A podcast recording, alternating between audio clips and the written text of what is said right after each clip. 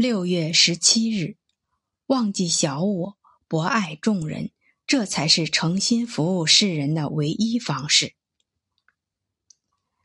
那些不断与自己的私心做斗争，愿以博爱之心替代个人私欲的人，都可以被看作是圣贤之辈。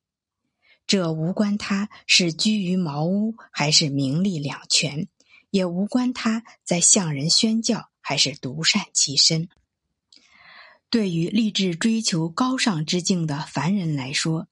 像阿西西的圣方济各、征服者圣安东尼这类圣徒，是光荣的、振奋人心的榜样；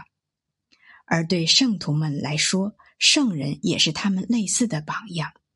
因为圣人们有着庄严肃穆的坐姿，能够征服罪恶和悲伤。不受懊悔和遗憾折磨，不被诱惑和邪念近身。